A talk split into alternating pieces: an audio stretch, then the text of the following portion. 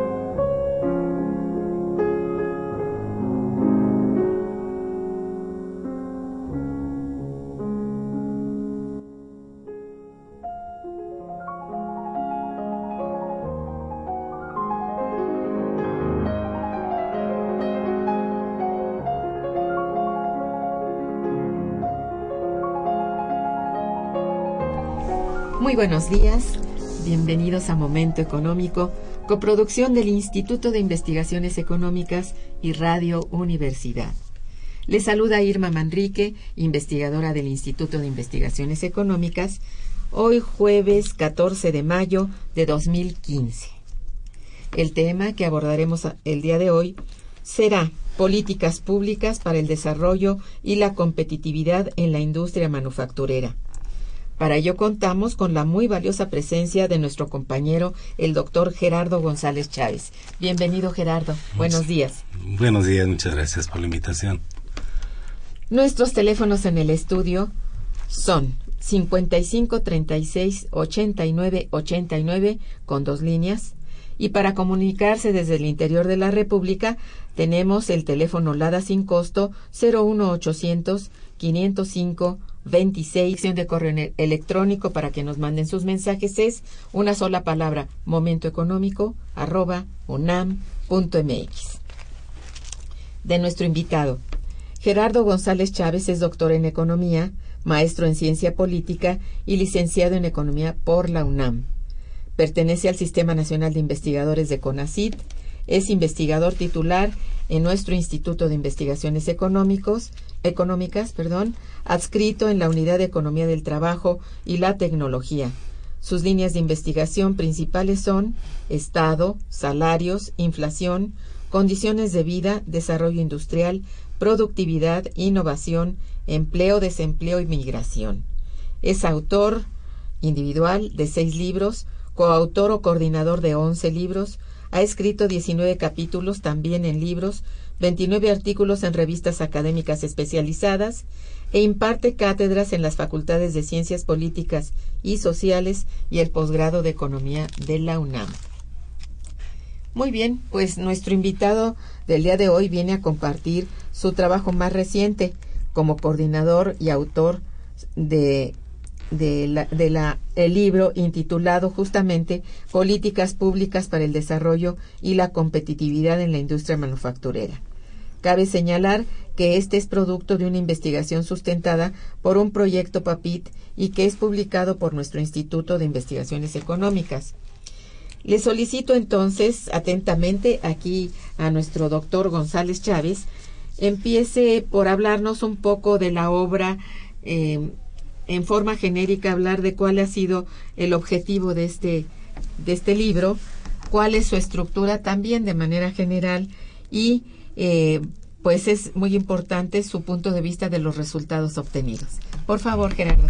Muchas gracias. El, libro es resultado, como se decía, de un proyecto PAPIT. Es un proyecto que duró tres años, en donde pudimos conjuntar este, mentes muy eh, sólidas. Este, entre ellas, ya señalaba usted algunas alumnas que eh, participa como autora y la discusión que se da es en torno a qué sucede con, con la industria en estos eh, dos eh, en dos grandes periodos ¿no? en, en la etapa en donde el Estado es el gran protagonista incluso se desarrolla un programa que se llamó industrialización sustitutiva de importaciones en donde el Estado es, el, es la base, ¿no? Es el, el, principal generador de empleos, el principal generador de infraestructura e incluso como nación el principal propietario de las empresas públicas eh, y abarca muchísimas ramas industriales, eh, prácticamente todas, el sector comercio, el sector servicios. Y a raíz del cambio del patrón de acumulación que se da por ahí por mediados de los ochentas, eh, se da todo, toda una transformación también en la, en la forma de producir. Ahora se le deja al mercado la, la función de, de exportaciones. Por ejemplo, se cambia el modelo que era un modelo de sustitución de importaciones por un modelo que ahora va a ubicarse en, en apoyar a aquellas empresas que tuvieran la posibilidad de competir en el mercado internacional. Es decir, de exportación. Se habla de, se habla de sustitución de, ahora de exportaciones y eh, este esto va a afectar muy de manera muy importante la estructura de la producción. Entonces, cuando iniciamos el, el trabajo, pues queríamos ver qué, qué, qué, tan competitivas eran estas empresas exportadoras y, y, y de qué manera se, eh, se comportaban en, en la economía. Eh, cuál era el peso en, en, el empleo, el, el peso eh, en las exportaciones y el peso en el mercado interno, que se dejó de, de, darle prioridad. Y bueno, aquí es donde se presentamos los resultados. Este, eh, se hace en términos generales el, el, el análisis de, eh, de qué sucedió en los dos, en los dos periodos. Eh, ubicamos el problema de la innovación y el desarrollo tecnológico, que es fundamental para la competitividad, pero también la organización del trabajo. Y la organización del trabajo en el, llamado Fordismo Taylorismo y las nuevas formas de organización del trabajo, ahora ubicadas en lo que es el Toyotismo o la, o la producción flexible. Entonces, allí es donde nosotros decimos, ¿y en dónde se encuentra el empleo? Entonces encontramos esta relación porque de alguna manera las grandes empresas no son grandes generadoras de empleo. Sin embargo, hay una incorporación constante de una masa creciente de fuerza de trabajo.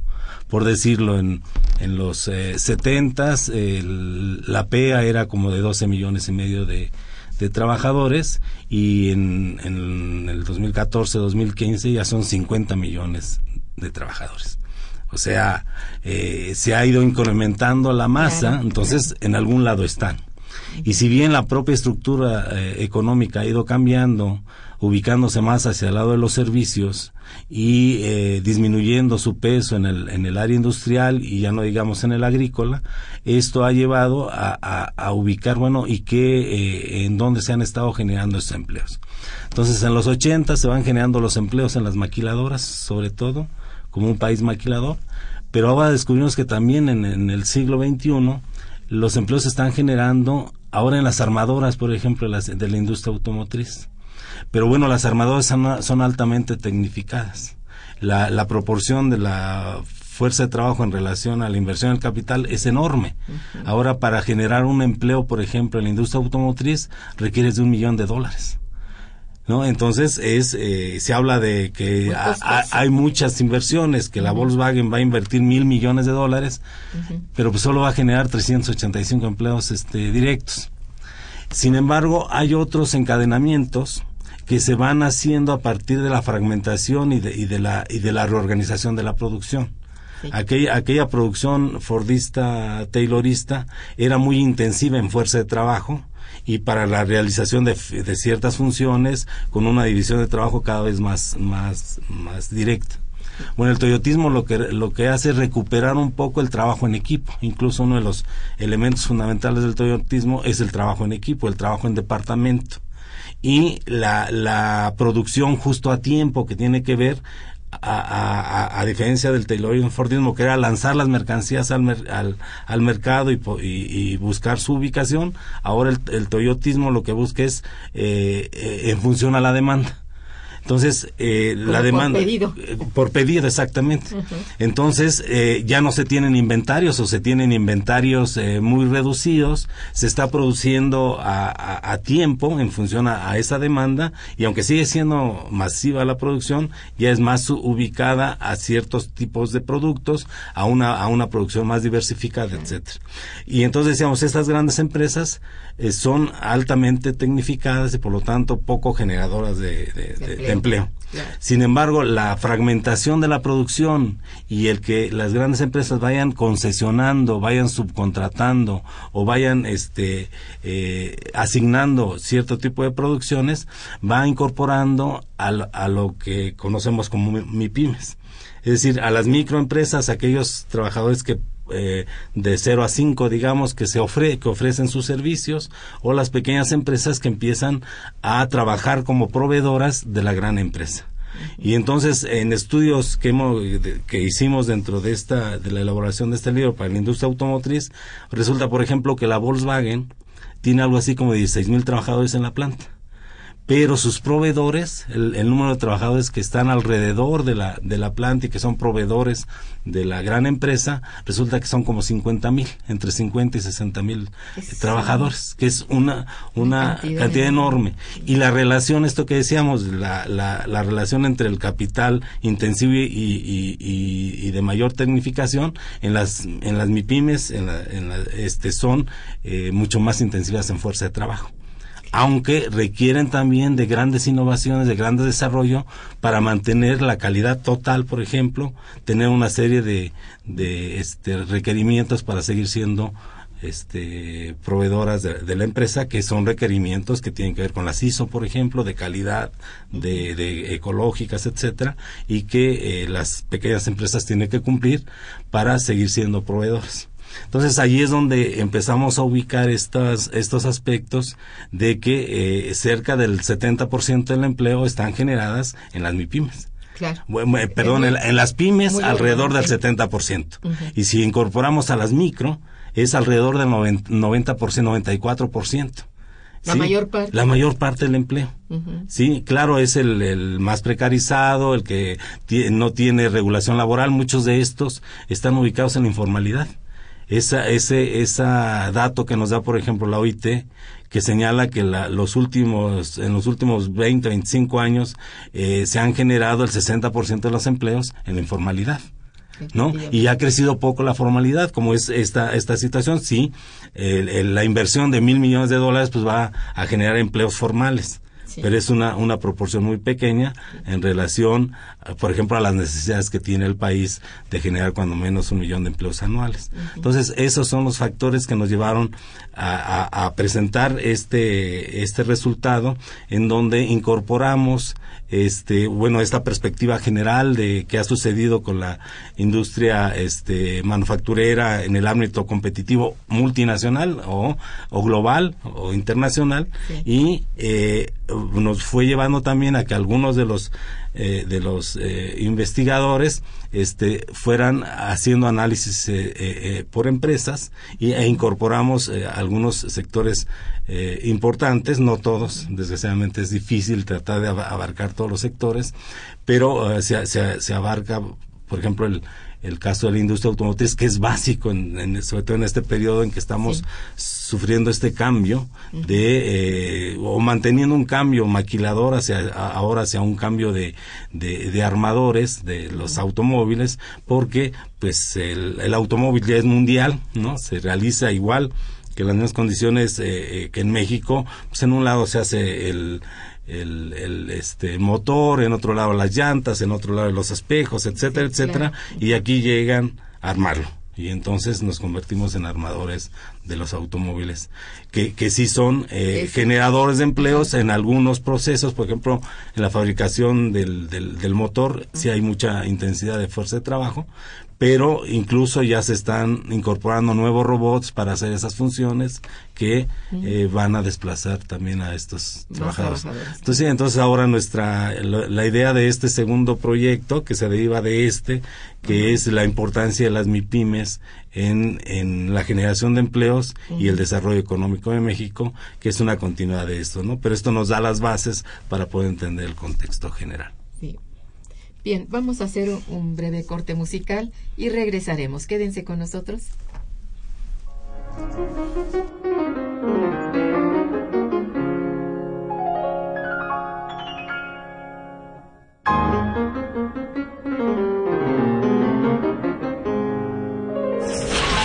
Está escuchando Momento Económico.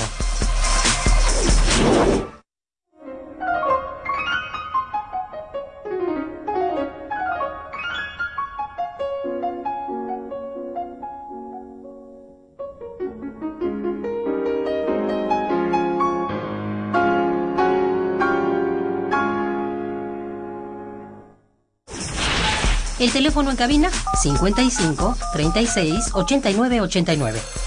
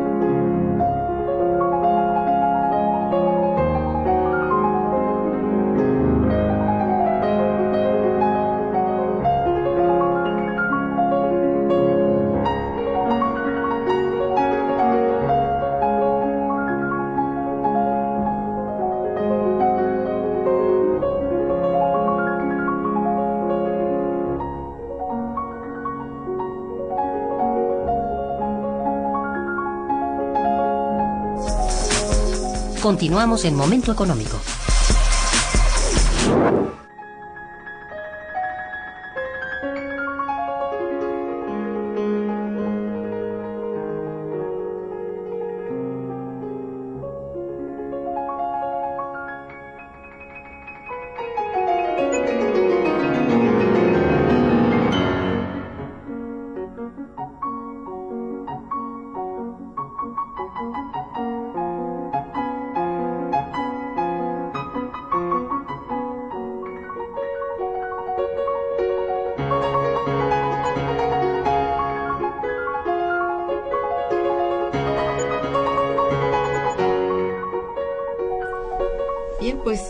Hecho una síntesis muy completa y una explicación muy interesante acerca del el objetivo y los objetivos en general que ha tenido tu proyecto y que bueno se ve retratado aquí en la participación de gente que está contigo en el proyecto y que ha sido invitada finalmente también a, a participar en la publicación.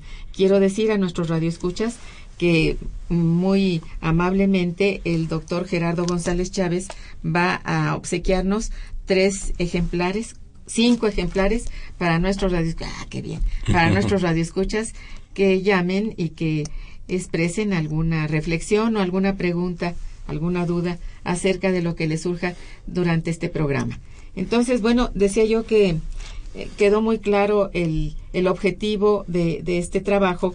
Y bueno, los resultados, quienes tengan interés en, en, ver este libro, pues también está a la venta en el Instituto de Investigaciones económicas y por supuesto tiene cierta distribución en las librerías más conocidas, las que están en el entorno de Ciudad, ciudad Universitaria que si el sótano, que esto, el otro, ahí, ahí encontrarán la obra y este bueno, quienes se pongan águilas tendrán un obsequio.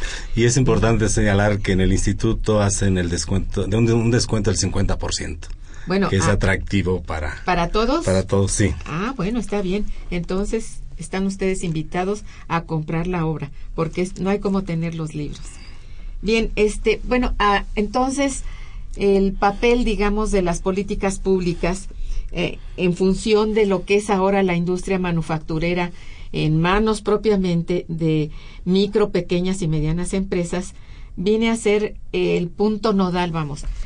Queremos saber eh, tu punto de vista, tu opinión acerca de qué ha logrado en términos de, de las políticas públicas, habida cuenta que hoy ya no es la intervención directa del Estado, pero estamos creyendo que, bueno, esperamos a partir de lo que se dice en los planes nacionales de desarrollo, en los programas específicos para la industria. Bueno, ¿qué, qué, qué es lo que han hecho o qué se espera de las políticas públicas para, digamos, para impulsar lo que hay, digamos, de industria, aunque sea maquiladora? Porque no deja de ser maquiladora la armadora, finalmente. Es una forma de maquila un poco más, este, pues, más amplia y observada desde un punto de vista también eh, ingenieril, tal vez por parte de los dueños principales de las empresas, como es el caso que mencionabas de, de la Volkswagen. Pero eh, finalmente aquí lo que nos importa y mucho es qué está haciendo en términos la política pública o las políticas públicas en función de mayor productividad y bueno, para hablar de productividad habría que hablar de empleo. O sea, qué tanto, eh, pues si no es el empleo que dan las micro, pequeñas y medianas empresas, las más grandes estamos ciertas que no. Ya explicaste las razones. La tecnificación, la innovación, eh, están haciendo, desplazando propiamente mano de obra, no solamente este, bueno, mano de obra de obrero no calificado hasta el calificado. Entonces, esto viene a ser tarea de de economía informal, ¿verdad? En términos de eh, pequeñas y medianas empresas que no logran establecer encadenamiento productivo. Y creo que esta es una de las tareas, no sé tú qué opines, de la política pública. Si no hay política industrial, bueno, ya propiamente para establecerla, sí lograr que la que está y que es pequeña, micro, pequeña y mediana, se encadene. ¿Cuál es tu opinión? Sí, bueno, tendremos que recordar que México ha sido uno de los mejores alumnos del neoliberalismo. Ah, cómo no. Entonces, esto ha llevado a la, a la idea de que eh, es el mercado que va a resolver los problemas de empleo, los problemas de productividad, los problemas de competitividad. Y cuando ingresamos, por ejemplo, al, al TLC, pues resulta que miles de empresas eh, quiebran, pues porque no, no teníamos las condiciones para competir con las que venían de fuera. Entonces, es eso, eso es exacto. Y ya, ya venía desde el 86, cuando México se incorpora al GATT, a lo que ahora es la Organización Mundial de Comercio, que igual en ese momento se, mencionó que no solo pequeñas, sino medianas y grandes empresas que habían sido protegidas por el Estado, pues desaparecieron por esta competencia, diríamos entre comillas, desleal, ¿no? Sumamente, eh, sumamente difícil, ¿no? Entonces, eh, se dejó esta idea, incluso se hablaba de que la mejor política industrial era que no hubiera política industrial. Qué barbaridad. ¿No? Sí, pues. Y, realmente hasta los últimos años es que se empieza a tomar cierta conciencia de la importancia de, del eh, no solo este crear, fomentar, sino eh, mantener un, un, digamos un apoyo constante a la empresa desde que nace hasta que se convierte en una gran empresa como le hace en el caso de Japón, por ejemplo. O, el caso de Corea Claro. O el caso de Estados Unidos, ¿no? Donde la política sí es muy liberal hacia afuera, pero muy proteccionista hacia adentro. Y entonces ven que la, la, la política esta que de liberalización que se aplica en México no es la misma que se aplica en los otros países o, o con los que firmamos tratados comerciales como Estados Unidos Claro. o como pues se han firmado cerca de 48 tratados comerciales a nivel mundial. Yo creo que un Y- poco más. y- o a lo mejor hasta pues, pierde uno la cuenta, ¿no? De que Sí. son tan frecuentes y ampliados y, que ya se cumplió 20 años de uno y que ahora hay que renovar el otro y que ahora viene la Unión Europea, etcétera, etcétera, ¿no? Y entonces eso, eh, eh, digamos que ha dejado eh, al, al, al, al libre juego de la oferta y la demanda y de la competencia, es decir, una, una competencia muy fuerte que ha llevado precisamente a lo que señalabas ahorita, a la eh, al desmantelamiento del, del, del sector industrial, del poco que se había generado en la época del, de la sustitución de importaciones y a la fragmentación, esto que decíamos, o al desencadenamiento de las fases productivas. Así es. Entonces, eh, por ejemplo, el, el caso textil y que también se analiza en, en el libro, eh, se ve claramente cómo de 300 empresas que existían hasta antes del, del, del, del TLC, eh, actualmente existen 8 empresas Qué y con grandes dificultades, Ajá. ¿no? Y muchas de sus insumos Sí. ya no ya no son producidos en el mercado interno, pues porque resulta más barato comprar o las telas o el hilo en China que producirlos internamente. Entonces, ese encadenamiento productivo que te generaba desde la producción del algodón, por ejemplo, pues se, se desbarata. ¿No? Y ya no hay todo- todos aquellos empleos que generabas en la agricultura o que generabas en los procesos intermedios de la producción, pues simplemente desaparecen. Desaparecieron. Entonces, no hay ese apoyo. Últimamente se ha señalado, por ejemplo, un problema básico de las, de las MIPIMES es el problema del financiamiento. O sea, lo dice el estudio que también se encuentra aquí, eh, este, sobre el financiamiento, cerca del 70% de las empresas no tienen financiamiento ni forma de hacerlo. Y el 30% que sí lo tiene, muchos de ellos son familiares. Y realmente los que tienen un financiamiento de la banca, de la banca social o de la banca privada, son, son mínimos, ¿no? A- hace poco salió, el, el año pasado salió un programa de financiamiento del, del, del- del gobierno federal para eh, a- impulsar a las pequeñas y las medianas empresas, ¿no? Todavía no se han visto mucho los resultados, como eh, los programas del primer empleo, los programas de los microempresarios, los, etcétera, etcétera, que la mayoría de ellos lo, lo que han mostrado es- son fracasos rotundos en los objetivos que perseguían. Y entonces realmente lo que se observa hasta, hasta ahora es esa poca atención o ese seguimiento que se le ha dado a las empresas que generan la mayor parte del empleo. Ya decíamos, las MIPIMES generan cerca del 70% del empleo. Y no solamente eso, son las únicas que pagan impuestos. Esta es la otra. Y hay, hay, hay una, una parte fundamental de estas empresas, de las, eh, de las MIPIMES, ahí sí, sí- sí abarcaríamos, que la única forma de seguir subsistiendo es la informalidad. Y dentro de, de la informalidad está precisamente el que o no están registradas o no tienen un lugar fijo. Bueno, ¿quién quiere ¿no? O pagar quién quiere pagar los impuestos, hombre, ¿no? Si nadie te facilita ni siquiera financiamiento. Exactamente. Sí, Entonces ahí, está, ahí está una es razón. uno de los problemas más graves. Eh, claro, en, en su momento, como decías tú, en el periodo eh, del i- eh, de la industrialización este, por sustitución de importaciones, había banca de desarrollo. Y aunque ahora tenemos, creo que dos o tres bancos de desarrollo todavía de aquellos, no hacen la función que hacían en las décadas pasadas. Hoy son sencillamente las llamadas eh, banca de segundo piso que están eh, este, apoyando, avalando a las bancas comerciales que son las que dicen la última palabra para el préstamo y nunca, nunca le prestan a mi pymes. Nunca. Es decir, no tienen el respaldo legalmente, según los bancos, ¿verdad? Según establecen sus propias este, reglamentos, ¿verdad? Su normatividad, que no pueden prestar si no tienen patrimonio, si no tienen una cuenta bancaria. Bueno, normalmente una micro no tiene nada de eso. Si, y sobre todo si es una micro familiar, pues no. A veces su, su financiamiento viene de una tarjeta de crédito, pero de esas de consumo, o sea, con altísimos intereses, etcétera, que es muy peligroso que incursionen con ese tipo de financiamiento o bien proveedores que no dejan de ser carísimos este tipo de financiamientos. Entonces, eh, sobreviven en, en la informalidad y desde luego sin apoyo alguno por parte del gobierno, sin una política pública que los estimule, que los considere, que los tenga en cuenta, este, pues naturalmente tampoco están dispuestos a hacer ninguna aportación al fisco. Claro. Y ahí, por ejemplo, la, el surgimiento y muerte, ¿no? Se, se tiene incluso estudios de, de vida de, la, de las empresas y, y, digamos, anualmente surgen como siete mil empresas, eh, pero el primer año mueren 3.500. Así es. Y el, al segundo año muere el resto.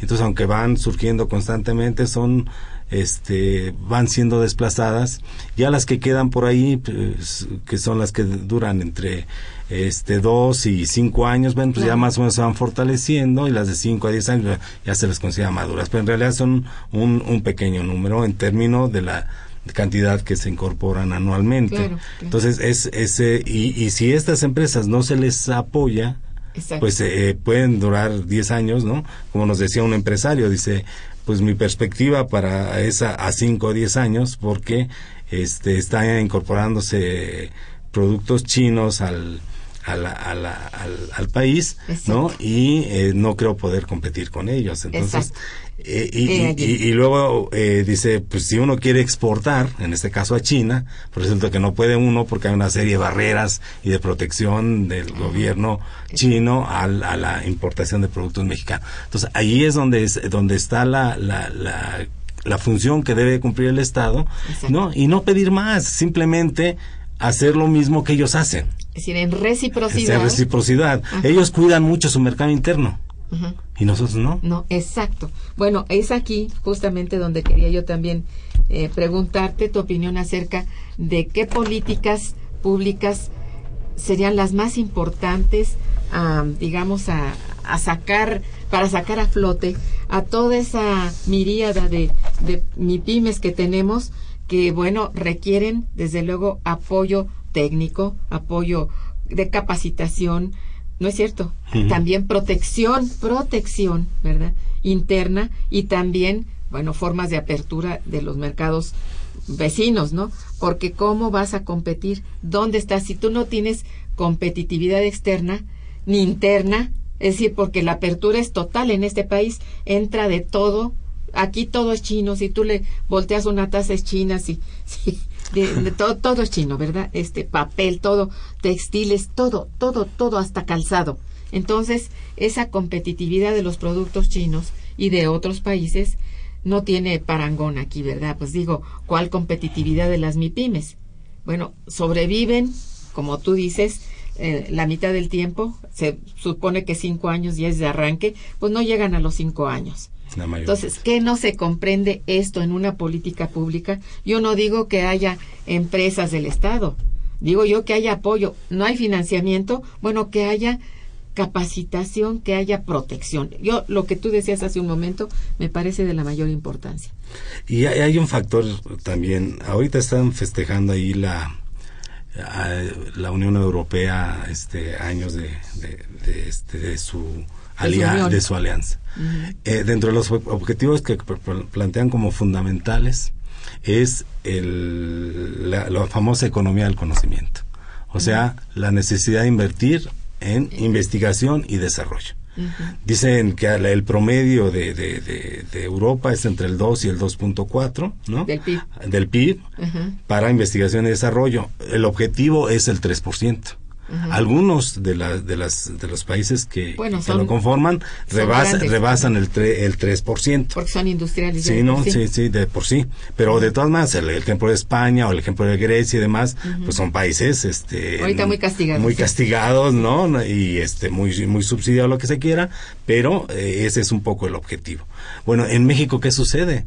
En México la investigación y desarrollo ha ido a la baja hasta hace dos años, con la nueva administración que se anunció, que eh, la aspiración de nuestro país es llegar al 1% en el 2018. Entonces hubo cierto incremento del 0.38 que andaba por ahí en el 2012 al 0.44 en el, en 13 y al 0.50 y algo en el en el 2014. Es paupérrimo. ¿No? Entonces, yendo en esta en estas condiciones diría uno, bueno, el 1% lo tendríamos hasta el 2018 cuando en, en Europa o en Estados Unidos Ya que han tiene alcanzado el 3. eh, eh, eh, China ya tiene 1.8 Ujú. ¿No? Con el tamaño de la economía, ¿no? Sí. Sí, pero su aspiración es llegar también y rebasar Estados Unidos con el, con el 3.5 o 3.4, claro. ¿no? ¿Por qué? Porque es- ven como un elemento fundamental la productividad del trabajo. Aunque esto lo que va a implicar también es el problema del empleo. Pues sí. Pero si haces esos encadenamientos productivos en innovación y desarrollo, te lo puedes llevar a socialmente ser una, una, un, un país competitivo con generación de empleos. Así Porque, porque sí es cierto, eh, hay ciertas ramas muy, muy tecnificadas, en donde algunos incluso ya se van a meter robots en la, la manufactura, pero hay otras áreas, ¿no? En algún lado se fabrican los robots. De algún, de algún lado vienen los materiales, las materias primas, auxiliares, etcétera. Esos insumos, ¿no? Los insumos. Entonces, esos, si tienes el encadenamiento productivo, ten la seguridad que con toda la innovación, el desarrollo y lo que significa para una sociedad el que ahora pueda elaborar sus productos con menor tiempo de esfuerzo, significa mayores valores de uso, etcétera, etcétera, ¿no?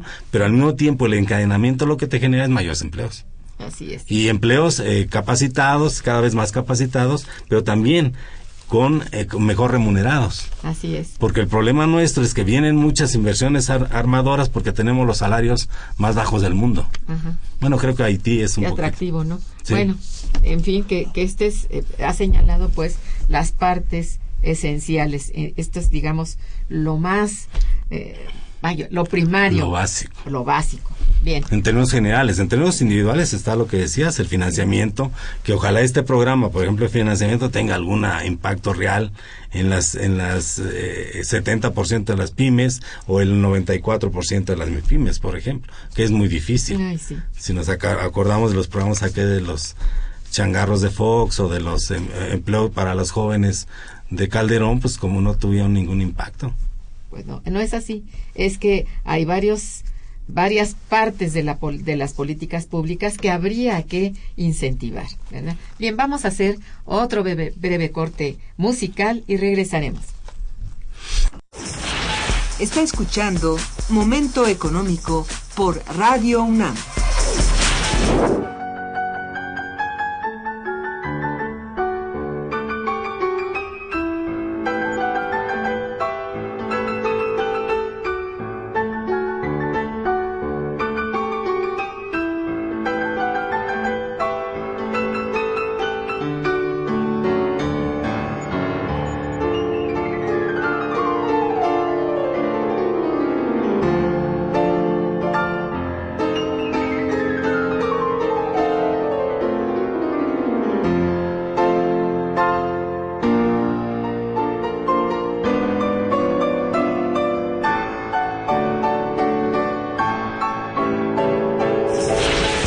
Teléfono en cabina es el 55 36 89 89.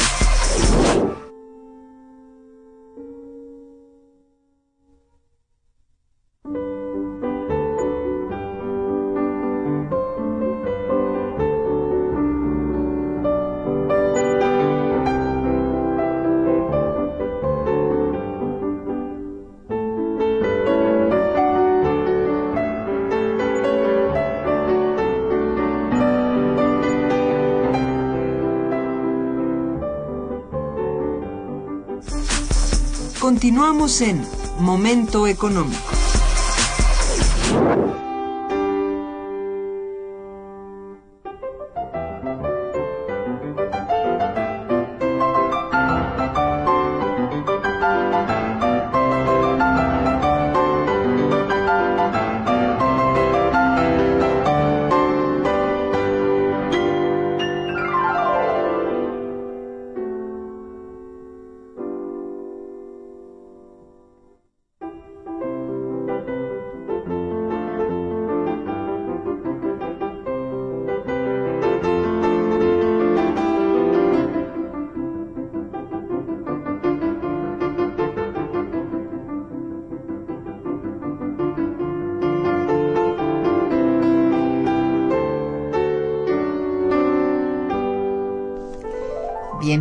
Hemos recibido ya algunas llamadas.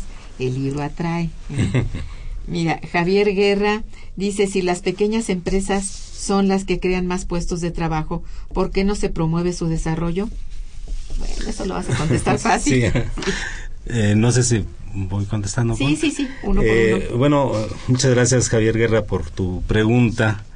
Efectivamente, lo que nosotros señalábamos eh, o señalamos en el libro, hay, un- hay un capítulo del libro muy interesante de eh, María Jesús que aborda el problema de las cooperativas.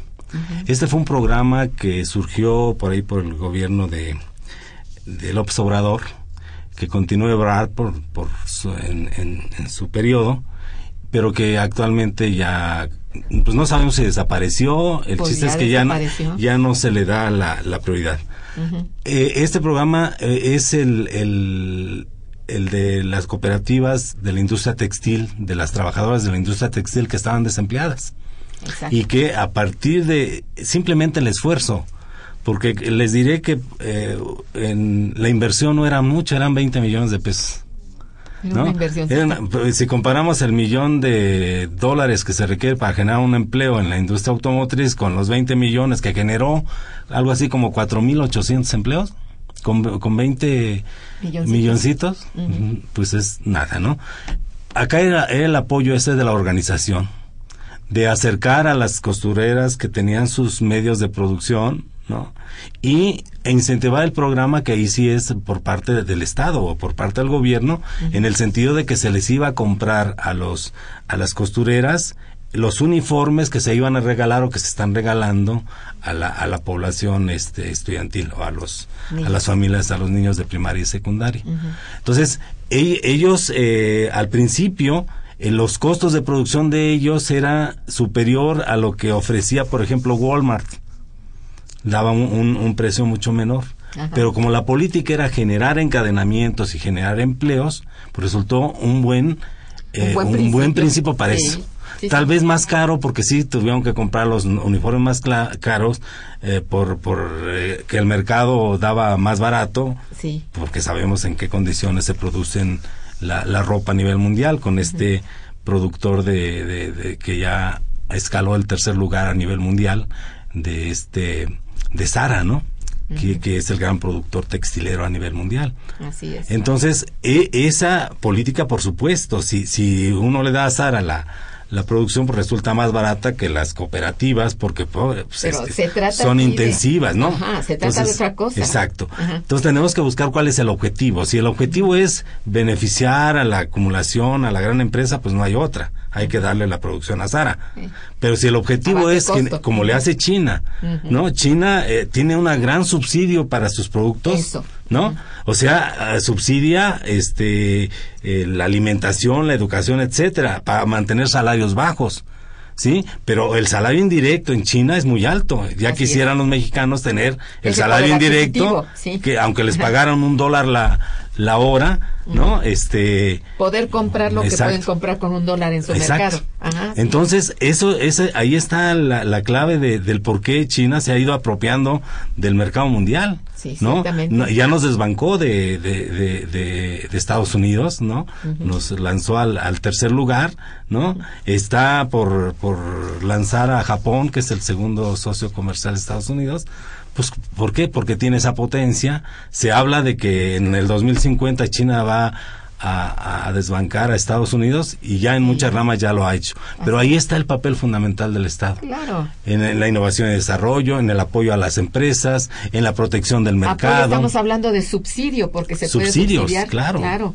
claro. Esa es la cosa. No se trata necesariamente de, de una inversión en la infraestructura que han prometido tanto y que no sale por ningún lado. Bueno, sí al menos subsidiar cooperativas del Exacto. tipo de este que Eh, fom- fomentar la base productiva, la generación Claro. de riqueza. Sí. Porque si bien los programas asistenciales como el seguro de desempleo del DF o para las madres solteras es- son fundamentales, ¿sí?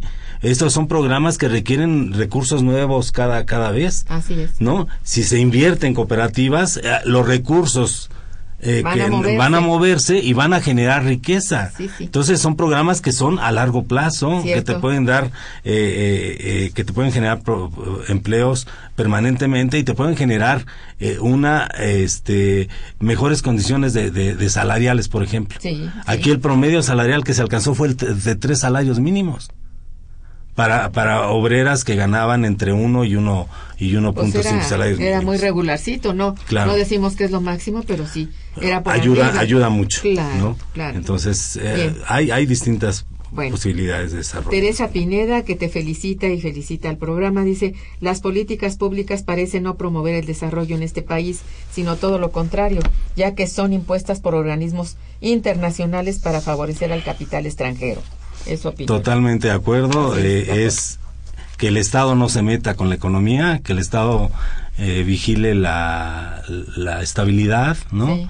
que dé confianza que, que dé confianza a la propiedad privada Exacto. pero que no se incorpore en la Para nada en la producción. Carlos Miramón también te felicita.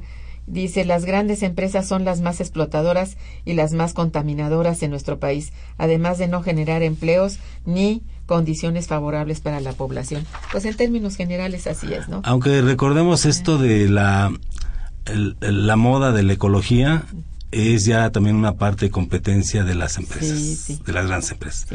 Entonces, si ustedes van a la Volkswagen de aquí de Puebla, van a encontrar un, un bosquecito dentro de la empresa con su lago, Ajá. ¿no? Que es se- una forma de y se, di- colaborar. y se dice empresa ecológica socialmente sustentable.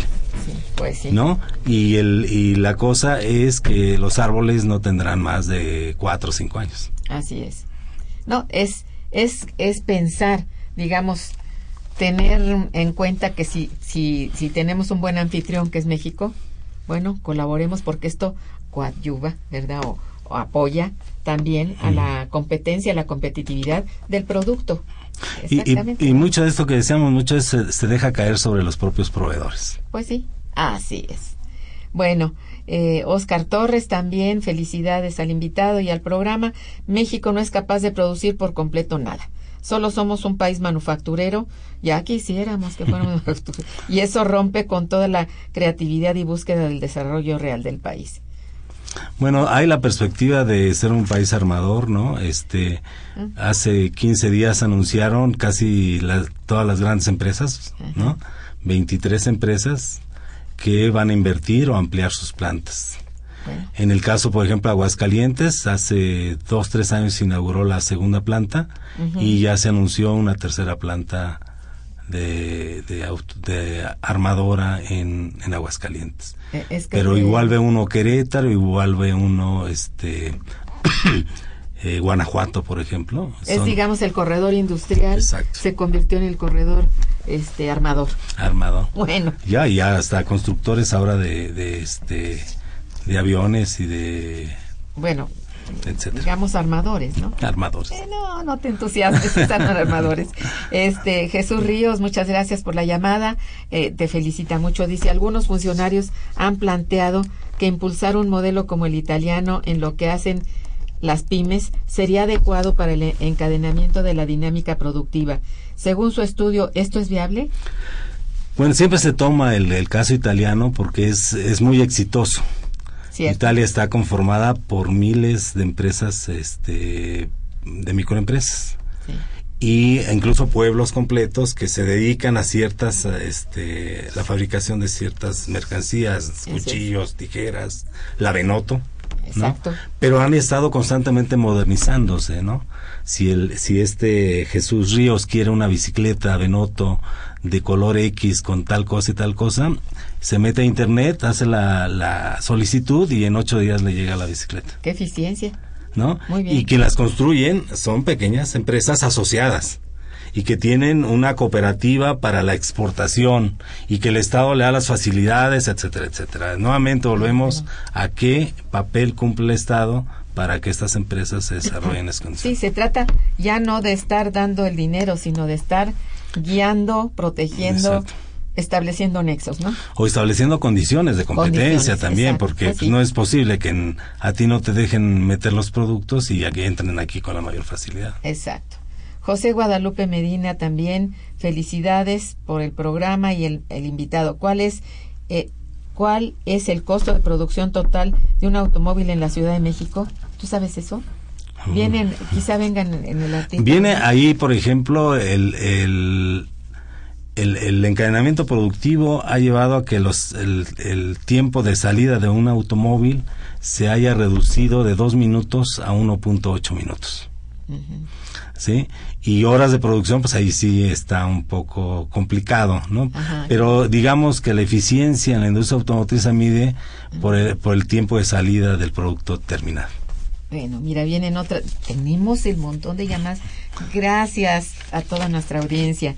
Mira, Rogelio Gómez vuelve a, a, llamar y dice, en función de mi derecho de audiencia y de participación ciudadana, le propongo a Radio UNAM que le otorgue a Momento Económico una transmisión simultánea con, en FM. Es decir, ahorita sabemos se transmite por AM, dado que en, en provincia es imposible acceder por Internet a su emisión en vivo de los jueves, dada la trascendencia de este programa para la reivindicación institucional de la búsqueda crítica de la veracidad económica nacional tan deteriorada hoy. Muchas gracias, don Rogelio Gómez. ¿eh? Y bueno, pues, completamente de acuerdo, creo bueno, que votamos la, todos. La UNAM porque... tiene que ampliar sus, su cobertura. Su cobertura de este programa. Víctor Hugo dice, este programa, mira, otra, eh, es el mejor de Radio UNAM. Felicito al equipo de Momento Económico, muchas gracias. Y también dice felicito al invitado de hoy. Bueno, Agustín Mondragón, la economía mexicana está detenida no porque no haya capacidad empresarial, sino por el problema que existe con los legisladores y el presidente de la República al privatizar Nafinsa terminó con el apoyo que daba y favoreció a los explotadores conformado por la mafia internacional como son OHL y las transnacionales que tienen que tienen las concesiones para extraer hidrocarburos en aguas someras y en pozos duros que ya teníamos ya en Pemex. Le de, a Pemex le dejan la carga burocrática que tenía. Bueno, está indignado. Sí, Estamos y yo creo con justa razón. El, el, problema de las privatizaciones ha sido terrible. Ay, sí, por Dios. Este, usamos recursos públicos para construcción de infraestructura y luego los concesionamos, en este caso las autopistas, y resulta que eh, han incrementado, ah, decían en una nota de esta semana, entre 200 y 300 por ciento. El, el, costo de, la, de las pues sí y dice uno y le entregamos los este lo, lo, concesionamos a Capital Español y resulta que viene a hacer todos esos fraudes y demás que bueno pues tendrán que investigarse pero por lo pronto ah como se investiga a, aquí. sí. Ay por Dios. Bueno Georgina Pérez García te felicita y felicita al programa. Dice tal parece que nuestros gobernantes no quieren que México alcance el desarrollo. Debieran leer este tipo de trabajos tan interesantes para aprender algo ojalá que nos leyeran sería bueno. Este, Marisa Díaz también, felicidades. Dice, ¿dónde podemos conseguir el libro? Bueno, si quieres, en tu propia voz, si quieres decir. Uh -huh. Uh -huh. ¿Cómo no? Este, pues está, estamos uh, en la universidad, en el Instituto de Investigaciones Económicas. Les decía, este, hay la, la posibilidad de que las hagan un descuento. Sí. No sé si pidan credencial de la UNAM o algo así, pero de hecho para el público en general y para los estudiantes hay un descuento que puede llegar hasta el 50%. Bien, pues atendida. Dice, pueden repetir, dice María del Carmen Pérez, eh, pueden repetir el nombre del libro, with pleasure. A ver, con todo gusto. Políticas públicas para el desarrollo y la competitividad en la industria manufacturera. Atendido. Bien, este no tenemos muchas. Mira, doña Hilda de San Román, de, ay, qué pena, dice, no hay posibilidad de escuchar el programa. Lo sentimos mucho porque hay luego esas fallas en la comunicación. Para eso estamos pidiendo que por favor, si nos pueden también dar un hilito para el FM, sería muy pertinente. Gracias, doña Hilda. Roberto Maya, felicita al invitado y al programa. Pueden repetir el título del libro, lo repetimos. Políticas públicas para el desarrollo y la competitividad en la industria manufacturera. Muy bien. Eh, Octavio Mendoza Villegas felicita al invitado y al programa. ¿Pueden explicar lo que significa salario indirecto? Eh, sí, el digamos que los trabajadores o cualquier persona requiere de cierto nivel de ingreso para poder cubrir sus necesidades básicas. En la etapa ah, intervencionista, el Estado eh, subsidiaba muchas de las de las de los requerimientos. Por ejemplo, se tenía una Conasupo que daba precios, eh, eh, que daba productos a precios mucho más este, diferentes al, al, privado. Este, se tenía apoyos, por ejemplo, en la, contratación colectiva, apoyos de guardería, ¿no? Escuelas, etcétera. Eh, eh, y todo esto conforma pues necesidades de la familia. Necesita comer, necesita vestir, necesita estudiar, necesita una casa, Infonavit, etcétera. Necesita salario. Todo, esto todo esto es lo que lo que viene a conformar el salario indirecto y el directo pues es lo que recibe el trabajador el salario mínimo no ahorita ya son 70 pesos y algo no este con el gran aumento que se dio en, en diciembre, ¿no? Ese es el salario directo. ¿Cuánto puedes comprar con los 70 pesos? Eso es lo que eh, se transforma en salario real. ¿No? Entonces, el salario este indirecto más el salario directo conforman lo que con lo que vive una familia. y, y cerca del 50% de la población está en pobreza y pobreza extrema. Así es. Y desde luego salario indirecto no existe. el salario se ha ido se ha ido perdiendo con la privatización, por ejemplo, de áreas del seguro social, con la privatización de la educación, con la privatización de este eh, pues del ingreso, ¿no? Con las cuotas, etcétera. Todo eso ha significado pérdida de poder adquisitivo. Bueno, un poco para digamos este volver a resumir esto de que las MIPIMES si nos puedes tú decir así muy brevemente, este, cuentan con innovación tecnológica adecuada, este, vamos, ya sabemos que no es adecuada, pero cuentan con ella y qué apoyos gubernamentales este, tenemos en este sentido no cuentan, no cuentan con financiamiento, no cuentan con apoyos. Eh, Quería que dijeras algo. hay, hay el CONACIT, ¿no? Pero se ha mencionado ahí que muchas veces el apoyo no es para las mi, pymes, es para la Volkswagen, es para otras que son innovadores, etcétera, ¿no? Y lo que sí hay mucho es conocimiento innato, que le llaman, que es conocimiento de los que realizan las funciones. Esto que decíamos del, tapice, del tapicero, que, son conocimientos que muchas veces se muere con o se pierde. El artesano tiene su propia inventiva y esta no es incentivada Y son innovaciones, son innovaciones pues, que no tienen eh, registro, no tienen patente, etcétera. Y, pues en la medida en que alguien quiere patentar algo, pues se va a, enfrentar a una burocracia que al, al contrario de incentivarlo, pues dicen mejor para que lo patenta, ¿no? Así es. En un minuto. ¿Me puedes decir así? ¿Cuál consideras que es el aporte de este libro? Yo creo que tiene un gran aporte, pero mejor te lo dejo a ti para que lo menciones. Bueno, desde mi perspectiva es un libro que motiva a estudiar el tema.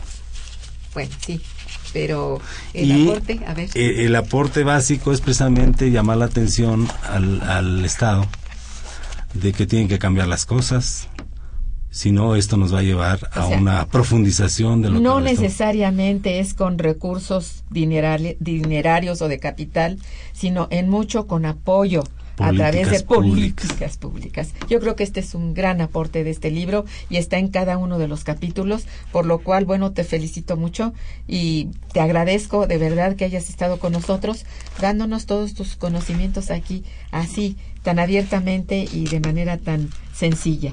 De verdad, Al contrario, este, creo, creo que eh, es una oportunidad. Nosotros queremos que este libro se distribuya, que no se quede en, las bodegas del instituto, de la universidad, sino que se distribuye. Por eso la, la idea de, de venderlo, de distribuirlo, de este eh, a, nuestros eh, escuchas que les vamos a dar, no sé, la, el mecanismo. Pues, son los que y este, entonces, este, es, es esa la idea, ¿no? Eh, bueno, ya después habrá la posibilidad de subirlos a la red para los que tengan este computador y pueden consultarlo. Nosotros seguimos siendo la idea que, planteadas al principio, que el libro, este, sentir las hojas, este, leerlo es un placer que no se puede. a lo mejor somos de la, somos de la generación anterior, pues a lo mejor, pero es muy lindo. lo seguiríamos defendiendo. Creo que por las condiciones en que está nuestro país, el 60% de la población sigue teniendo o no o no tiene eh, acceso a las nuevas tecnologías y los que sí lo tengan, pues adelante, bienvenidos. sí, porque tenemos las redes de, de la universidad de las cuales pueden pueden este bajar muchas cosas, ¿verdad? Del repositorio universitario, pueden bajar todo lo que produce la UNAM todo, de todas las ciencias. Y muy pronto contarán con políticas públicas para el desarrollo y la competitividad en la industria manufacturera. Gracias, Gerardo, por estar aquí. Muchas gracias, Silvana. Gracias a nuestros radioescuchas por sus llamadas y su atención. Estuvo en los controles técnicos, como siempre, nuestra amiga Socorro Montes Morales, en la producción Santiago Hernández y Araceli Martínez, en la coordinación y conducción Irma Manrique, quien les desea muy buen día y mejor fin de semana. Gracias. Momento económico. Radio UNAM y el Instituto de Investigaciones Económicas presentó Momento económico.